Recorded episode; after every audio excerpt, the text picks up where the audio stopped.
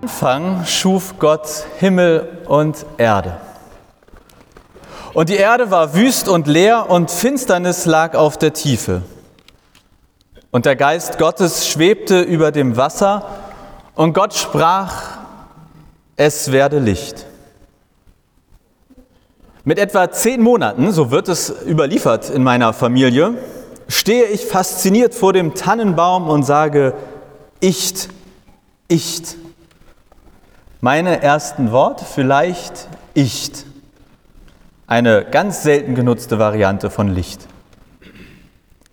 Die ersten Worte von Kindern werden ja fast immer erinnert. Erste Worte hinterlassen Eindruck. Es gibt Wettbewerbe für die schönsten ersten Worte in Romanen. In der Ausbildung zum Pastor im sogenannten Vikariat haben wir gelernt, dass angeblich die ersten 30 Sekunden einer Predigt schon darüber entscheiden, ob weiter zugehört wird oder nicht. Die sind jetzt ungefähr rum. Am Anfang war das Wort. Und welches Wort sollte an diesem meinem Anfang stehen? Genau so hat die Predigt von mir im Begrüßungsgottesdienst vor drei Jahren angefangen. Ich stand auch hier, ich kannte so ziemlich keinen. Auch, es war auch ein Probst äh, dabei, also ein, noch ein anderer sozusagen. Ich war auf der Suche nach den besten ersten Worten. Licht war ja schon, da waren sich Gott und ich einig. Und jetzt? Vielleicht ja ein Moin. Eigentlich ist damit ja alles gesagt. Wenn Trixie, meine Frau und ich in die Sauna gehen und irgendwann kommt da rein, dann sagt man Moin und dann kommt ein Moin zurück und irgendwie ist auch alles geklärt. Also vielleicht noch als Langversion in der Kirche dann Moin, Jesus, Amen. Dann kommen wir auch schneller zum Empfang nach dem Gottesdienst. Es ist gar nicht so einfach mit den ersten Worten und ich glaube, vor einer ähnlichen Herausforderung stand ein Mensch namens Paulus, knapp 2000 Jahre zurück. Der wollte sich in einer Gemeinde oder in verschiedenen christlichen Gemeinden in Rom bekannt machen und hat nach ersten Worten gesucht. Ihn kannte dort keiner und er wollte sagen, wer er ist, was er denkt, was ihm wichtig ist an seinem Glauben. Und deshalb hat er einen Brief geschrieben, um sich vorzustellen, sich anzukündigen und hat den sogenannten Römerbrief mal soeben rausgehauen. Das sind zumindest im christlichen Bereich sehr berühmte, eindrückliche erste Worte.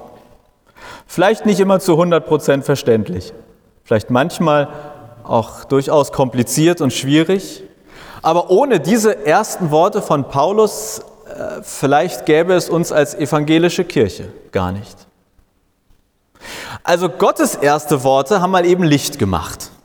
Paulus legt den Grundstein für eine wichtige Theologie, vielleicht für die evangelische Theologie.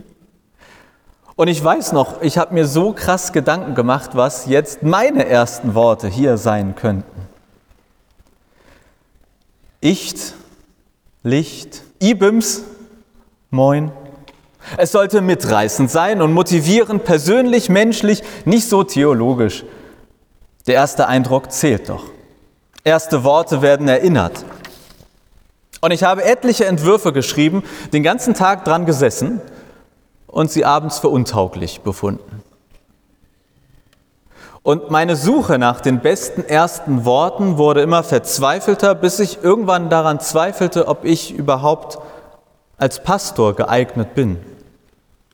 Ich fand meine Predigtentwürfe so schlecht, grottig.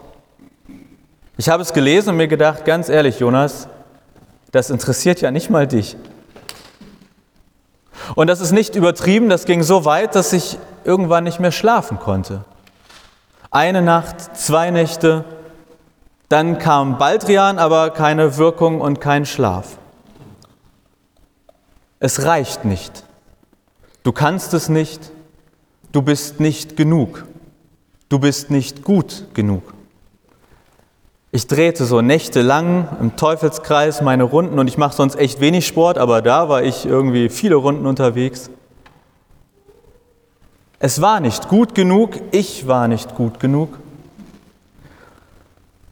Und wisst ihr was? Genau das ist die Wahrheit. Das ist die Wahrheit vor drei Jahren gewesen und ist es heute immer noch. Ich war nicht genug und ich bin auch nicht genug. Und ich werde auch nicht genug sein. Meine Leistung reicht nicht und meine Predigten werden nicht gut genug sein. Ich bin auch nicht gut genug, um für euch ein guter Pastor sein zu können.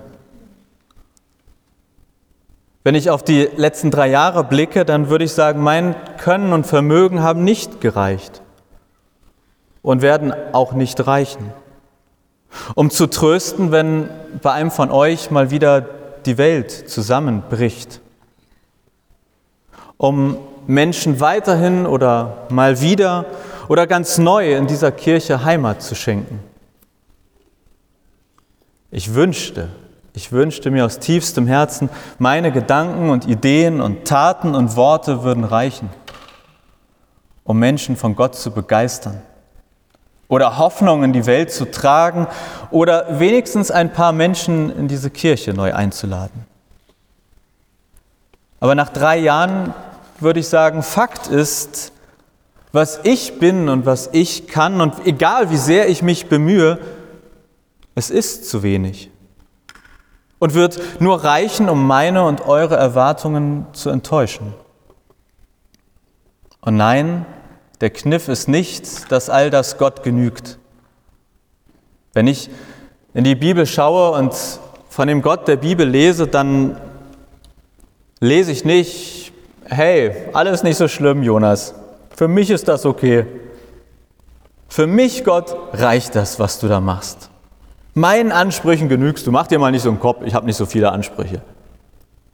Nein, wenn ich all das, was ich kann und was ich bin und leiste vor den Gott der Bibel stelle, dann macht das die Sache eigentlich nur umso schlimmer. Ich könnte meinen eigenen Ansprüchen vielleicht genügen, wenn ich ein wenig herunterschraube. Vielleicht euren, wenn ich Glück habe und der Anspruch nicht zu hoch ist. Aber Gott Wenn ich in der Bibel lese, dann lese ich dort, dass kein Mensch diesem Gott genügen kann. Kein Mensch kann genug heilig, gerecht, toll, motivierend, mitreißend, einladend sein. Nehmen wir das Gesetz Gottes oder das, was als Gesetz Gottes viele verstehen. Da ist Jesus nicht gekommen und hat gesagt, Leute, frohe Botschaft, hat sich erledigt. Er hat gesagt, es ist viel schlimmer, als ihr bislang dachtet. Schon der Gedanke und nicht die Tat ist entscheidend. Schon der Gedanke reicht, um das Gesetz Gottes zu brechen. Und so lag ich da vor drei Jahren, wirklich einige Nächte ohne Schlaf, weil ich wusste, dass ich nicht genüge. Ich wusste, dass meine ersten Worte bei euch nicht gut genug sein werden und dass ich als Pastor für euch auch nicht den Ansprüchen genüge. Und der Punkt ist, ich kenne diese Nächte bis heute. Natürlich nicht immer, aber es gibt sie immer wieder. Aber es gibt zwei Gründe, warum ich trotzdem hier stehe. Es gibt zwei Gründe, warum ich immer noch aus tiefstem Herzen und mit größter Leidenschaft euer Pastor sein möchte. Und es gibt zwei Gründe, warum ich dennoch Predigten wie diese halte und auch all die anderen kommenden. Ich drohe es schon mal an. Der erste Grund hat äh, mit dieser Medaille zu tun. Ich präsentiere. Diese Medaille, die habe ich bekommen, weil ich den Marathon in Hamburg gelaufen bin. Nach drei Jahren muss ich euch nichts mehr vormachen und der Talar, der kann zwar vieles verstecken, aber äh, wer mich kennt, weiß, der ist niemals einen Marathon gelaufen. Irgendwas stimmt da nicht. Und tatsächlich bin ich nie den Marathon komplett gelaufen, sondern als Staffel. Ich weiß nicht, ob es das immer noch gibt, aber man konnte den Hamburger Marathon eine Zeit lang als Staffel laufen. Und ich glaube, ich musste 10 Kilometer laufen, ungefähr. Ich alleine würde niemals diesen Marathon schaffen.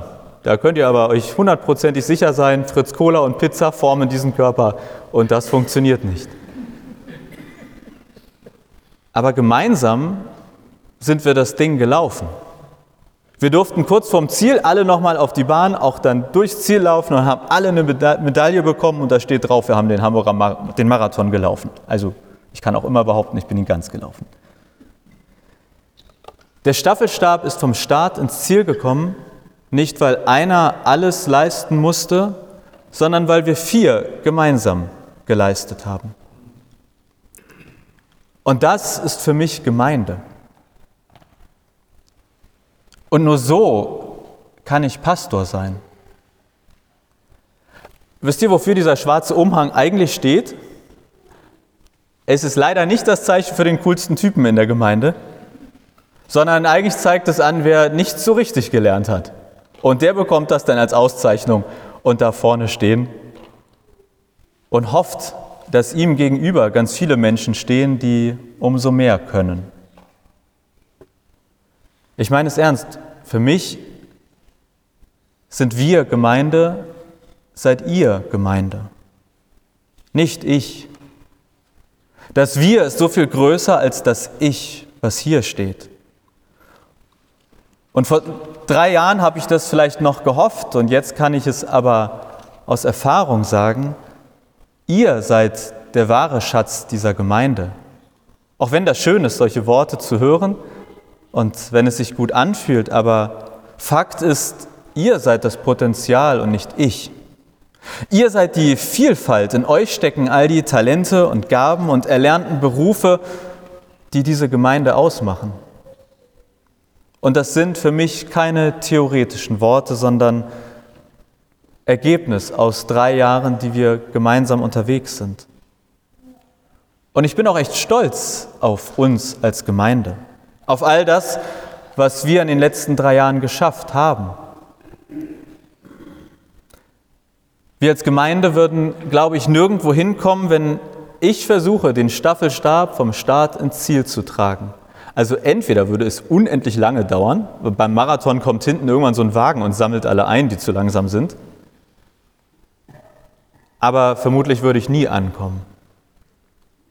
Aber gemeinsam, gemeinsam schaffen wir das. Jeder so weit, wie ihn eben seine oder ihre Füße tragen. Auch bei der Marathonstaffel gab es verschiedene Längen. Der eine fünf Kilometer, der andere 15, ich zehn. Und das ist der eine Grund, warum ich trotz all meiner Unzulänglichkeit immer noch hier stehe. Weil wir Gemeinde sind. Und weil wir gemeinsam Dinge schaffen und geschafft haben, die für, ich wage zu behaupten, jeden von uns als Einzelperson unmöglich gewesen wären. Noch wichtiger ist für mich aber der zweite Grund. Denn das, was wir alleine nicht schaffen, das schaffen wir dann zusammen. Das gilt erstmal für alle Gruppen, Gemeinschaften, Organisationen oder Unternehmen. Das gilt nicht nur für Kirche. Und vor allem ist es nicht das, was uns als Kirche von allen anderen Gemeinschaften unterscheidet und einzigartig macht. Wenn bei mir dann mal wieder so eine Nacht kommt und ich den Teufelskreis drehe, dann höre ich nicht nur etliche drei Fragezeichen folgen, kann ich sehr empfehlen, und halte Trixie von erholsamem Schlaf ab. Nein, mir macht eine Sache tatsächlich dann meistens besonders zu schaffen. Denn ich wollte eigentlich nicht Pastor werden. Ich habe äh, nicht als Kind den Traum gehabt, ich möchte da vorne stehen und den schwarzen Talar tragen. Ich wollte eigentlich Journalist oder Regisseur werden. Und ich habe nach meinem Zivildienst dann auch etliche Praktika gemacht. Bei, bei Radio Hamburg, beim Spiegel, beim View. Äh, das waren Sachen, wo ich dachte, ich fand mich eigentlich auf einem ganz guten Weg. Ich hätte wahrscheinlich keinen Preis gewonnen für meine Arbeit, aber irgendwie Geld verdient. Und ich weiß aber noch, und das ist für mich ein sehr entscheidender Moment in meinem Leben gewesen, es war einer der ersten Tage beim Hamburger Abendblatt und dann kam mein Ressortleiter zu mir und hat mich gefragt, ob ich heute Abend alleine zur Pressekonferenz mit Guido Westerwelle gehen möchte. Das war irgendwie also ein Auftrag und ich habe gewusst, naja, ich bin neu hier, mein Chef sagt alleine, aber bis heute Abend irgendwie 22 Uhr muss der Artikel stehen. Und der Haken war, ich wollte eigentlich an dem Abend in die Gemeinde. Ich war da irgendwie aktiv, ich weiß nicht mehr, was ich gemacht habe. Und ich bin dann in mein kleines Kämmerlein, habe ungefähr 30 Sekunden überlegt und habe dann meinem Ressortleiter gesagt, dass ich leider nicht kann. Und da hat er sich wahrscheinlich auch gedacht, okay, ein Haken hinter den Praktikanten den äh, muss ich nicht nochmal fragen. Aber das war der Moment, wo ich gemerkt habe, mein Herz schlägt nicht für diesen journalistischen Bereich. Und das hat sich verstärkt und irgendwann habe ich dann gekündigt und habe gesagt, so Gott, ähm, mein Plan fürs Leben war irgendwie nicht optimal. Zumindest hat er mich nicht ans Ziel geführt und jetzt wüsste ich mal gerne, was du mit mir vorhast. Und es kam keine Stimme vom Himmel und es hat sich nicht die Elbe geteilt, aber ich habe mir ein paar Monate Zeit genommen und habe intensiv gebetet, habe viel mit Leuten gesprochen. Und das Ergebnis war, dass ich das Gefühl hatte, ich kann gar nicht anders, als den Weg des Pastors einzuschlagen. Ich habe mich unglaublich geleitet und begleitet gefühlt. Von Gott, aber auch von vielen Menschen um mich herum und bin voller Zuversicht und Vorfreude in das Studium gegangen. Ich wollte Pastor werden, dachte, Gott ist dabei, Menschen sind dabei, es kann nicht schiefgehen. Und habe mich auch im Vikariat, in der Ausbildung sehr geleitet und begleitet gefühlt. Und dann, nach all diesem Weg, wo ich mich so geleitet und begleitet gefühlt habe, liege ich da und höre drei Fragezeichen in Dauerschleife und frage Gott, Wieso liege ich jetzt hier? Wenn du doch angeblich mit mir bist, das gut findest, die Leute das gut finden. Das hat mich quasi zweifeln lassen, ob der ganze Weg dorthin eigentlich der richtige war. Und dann liege ich da und schreie Gott regelrecht an, natürlich still, weil ich will Trixie nicht ihren letzten Schlaf rauben, und frage ihn, was soll das, Gott? Warum, sage ich mal, gibst du mir mindestens das Gefühl, dass ich dir nicht genüge oder den Menschen um mich herum? Wieso habe ich das Gefühl, dass du so wow bist und ich eher so uff? Also Gott ist eher so Fritz Cola und ich bin irgendwie River Cola. Oder er der FC Bayern und ich der HSV, wobei der ja vielleicht sogar wieder eine Erfolgs-, ein Erfolgserlebnis hat. Und dann gibt es, und ihr könnt jetzt vielleicht sagen, ich habe irgendwas wie äh, kurzfristigen Gedächtnisverlust. Aber es gibt immer wieder für mich den gleichen Moment, ein Moment der Erkenntnis.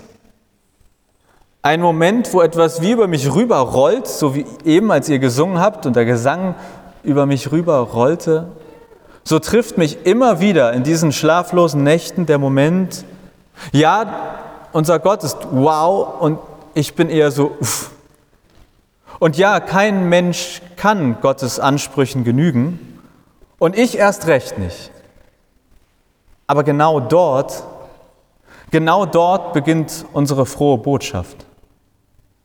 Genau dort beginnt das Evangelium. Es lautet, nicht du musst etwas leisten, um Gott zu genügen, sondern Gott leistet damit du genügst. Nicht ich, nicht du, allein Gott. Das ist Karfreitag. Das ist Jesus am Kreuz. Gott schenkt mir in meinem Uff-Sein so viel von seinem Wow-Sein, dass zwischen Gott und mir Begegnung auf Augenhöhe möglich wird. Gott schuf uns zu seinem Ebenbilde. Genau das ist der Beginn unserer frohen Botschaft. Genau das ist es, was mich als Pastor antreibt. Ja, keiner von uns wird Gott genügen. Egal wie viel wir strampeln, egal wie fromm wir sind, ob du nun wahnsinnig viel oder eigentlich gar nicht betest, ob du häufig zum Gottesdienst kommst oder, naja, wenn es Häppchen hinterher gibt, ob du all dein Geld den Armen gibst oder dir Paläste baust. Entscheidend ist nicht, was auf dem Platz ist. Entscheidend ist, wer am Kreuz hing. Und auch deshalb stehe ich immer noch hier. Obwohl ich weiß, dass ich nicht genug war, bin und sein werde, oder eigentlich müsste ich sagen, weil ich genau das weiß. Ich leiste nicht genug, aber Gott tut es. Meine Predigten werden nie gut genug sein, aber Gott kann etwas Gutes daraus machen. Am Anfang war die Erde wüst und leer und nach wenigen Tagen war sie sehr gut. Nicht, weil die Erde etwas geleistet hatte, sondern weil Gott an ihr Gutes getan hatte. In der Bibel wird die Gemeinde manchmal als Heilige bezeichnet. Und wisst ihr, warum wir eine heilige Gemeinde sind? weil Gott heilig ist. Wisst ihr, warum wir weiter lieben können, dort wo menschliche Liebe an ihr Ende kommt? Weil wir aus Gottes Liebe zehren. Warum wir in dieser Welt einen Unterschied machen können? Weil Gott der Unterschied ist. Weil keiner von uns Gott aus eigener Leistung genügt, gibt es in Gottes Gemeinde kein Oben und kein Unten. Deshalb ist in Gottes Gemeinde jeder willkommen. Deshalb sagen wir Nein zu jeder Form der Ausgrenzung, zu jeder Form der Unterdrückung und Ungerechtigkeit. Deshalb setzen wir uns ein für die Gleichstellung aller Menschen weil auch Gott keine Abstufung in seiner Ebenbildlichkeit kennt. Wir werden laut gegen Versklavung, Krieg und Gewalt. Und in unserer Gemeinde bekommt jeder eine zweite Chance und dritte Chance und vierte und so viele mehr, wie eben nötig sind. Denn auch bei unserem Gott gibt es keine letzte Chance, sondern immer wieder eine neue. Wir machen in dieser Welt einen Unterschied, weil Gott der Unterschied ist. Weil unser Gott immer auf dem Weg nach draußen ist, weil die Sehnsucht Gottes nach den Menschen nicht aufhört. Deshalb leben wir Inklusion, laden jeden ein und niemanden aus. Es gibt in Gottes Reich keine vermeintlich normalen und unnormalen Menschen. Und deshalb gibt es auch bei uns einfach nur geliebte Menschen. Sagen Ja zu jedem, weil auch Gottes Ja ausnahmslos jedem gilt. Ich wurde in den letzten drei Jahren ein paar Mal gefragt, wie ich an einen Gott glauben kann, wo es doch so viel Leid in der Welt gibt. Ich frage mich manchmal, wie man nicht an Gott glauben kann, bei all dem Leid, was es in der Welt gibt. Denn woher kommt die Hoffnung, die Kraft, der Gedanke, dass Leid und Ungerechtigkeit nicht einfach eben zu dieser Welt gehören? Der Gedanke kommt vom Reich Gottes, in dem es keine Tränen der Trauer, sondern nur der Freude gibt, wo jedes Leid endet. Und wir als Gemeinde, wir sind ganz sicher nicht das Reich Gottes, aber wir träumen davon. Wir lassen es aufblitzen, wo wir können. Wir beten dafür. Was wir mit all dem Leid in der Welt, aber vielleicht auch ganz konkret um uns herum machen, wir bringen es zu Gott und wissen, dass es nicht in seinem Sinne ist. Und wir wissen, dass wir gemeinsam Dinge schaffen, die uns einzeln unmöglich sind. Wir wissen, dass in unserem Marathon nicht nur wir laufen, sondern Gott mitläuft. Und er hat gehörig Kondition. Manche haben mich in den letzten drei Jahren auch gefragt, wo dieser Gott heute eigentlich noch sei in unserer Welt. Ich glaube, er ist in allen, die diese Welt nicht so lassen, wie sie ist. Denn diese Welt ist bei all ihrer Schönheit eben immer am Ende auch die Welt. Aber wir haben den Himmel vor Augen, im Herzen. Wir kämpfen den guten Kampf als Gemeinde für eine gute Welt, für viele kleine Stückchen Himmel auf Erden. Wir verkündigen in unsere Leistungsgesellschaft hinein die frohe Botschaft von Jesus Christus. Eines Gottes, der mit uns und für uns ist. Eines Gottes, der all sein Wow in unser Uff hineinlegt.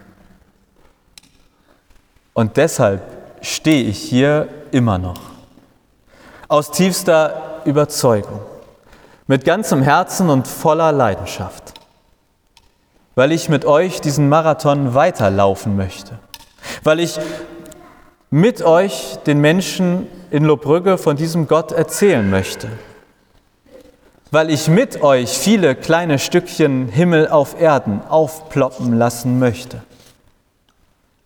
Und wir werden scheitern und nicht genügen und Nächte nicht durchschlafen. Und genau das ist gut und richtig so. Aber wir laufen gemeinsam, um gemeinsam weiterzukommen, als jeder einzelne von uns jemals kommen würde. Und wir laufen mit und für unseren Gott, dem nicht wir leisten, sondern der uns leistet, der nicht von uns fördert, nicht von uns fordert, sondern uns gibt. Kirche am Kurt-Adams-Platz, das ist ein Kap der guten Hoffnung. Sei mutig und stark. Hab keine Angst, denn Gott ist mit dir und wird dich niemals verlassen. Das ist, so am Rande zum Schluss bemerkt, mein Lieblingsbibelvers. Steht in Josua 1, Vers 9 und hängt, seitdem ich mich auf den Weg gemacht habe, Pastor zu sein, immer irgendwo in meiner Wohnung Irgendwo, wo ich es häufig lesen kann. Sei mutig und stark. Hab keine Angst, denn Gott ist mit dir und wird dich niemals verlassen. Weil das gilt. Deshalb lasst uns feiernd scheitern und mit Gläsern bis an den Rand gefüllt mit unserer Unzulänglichkeit anstoßen. Lasst uns, wenn es sein muss, gegen den politischen Wind pinkeln und was auch immer für Mauern mit Bulldozern der Liebe einreißen. Lasst uns in Sprachen sprechen, die in keinem Land gesprochen, aber von jedem Menschen verstanden werden. Lasst uns einen Marathon nach dem anderen laufen. Und als stärkende Trinkflaschen reichen wir uns regelmäßig den Abendmahlskelch. Lasst uns Gemeinde Jesu Christi sein. Eine Gemeinschaft, in deren Mitte Jesus Christus steht. Mit einem Licht, das von Ostern hinaus in die Welt leuchtet.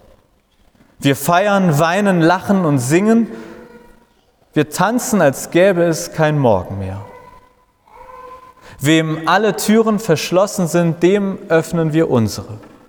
Wir tun, was außer uns sonst keiner macht denn wir verkündigen das Evangelium. Wir erzählen von dem Gott, der einen Unterschied in dieser Welt und keinen Unterschied bei uns Menschen macht. Und all das tun wir mutig und stark und ohne Angst, denn Gott ist mit uns und wird uns niemals verlassen. Amen.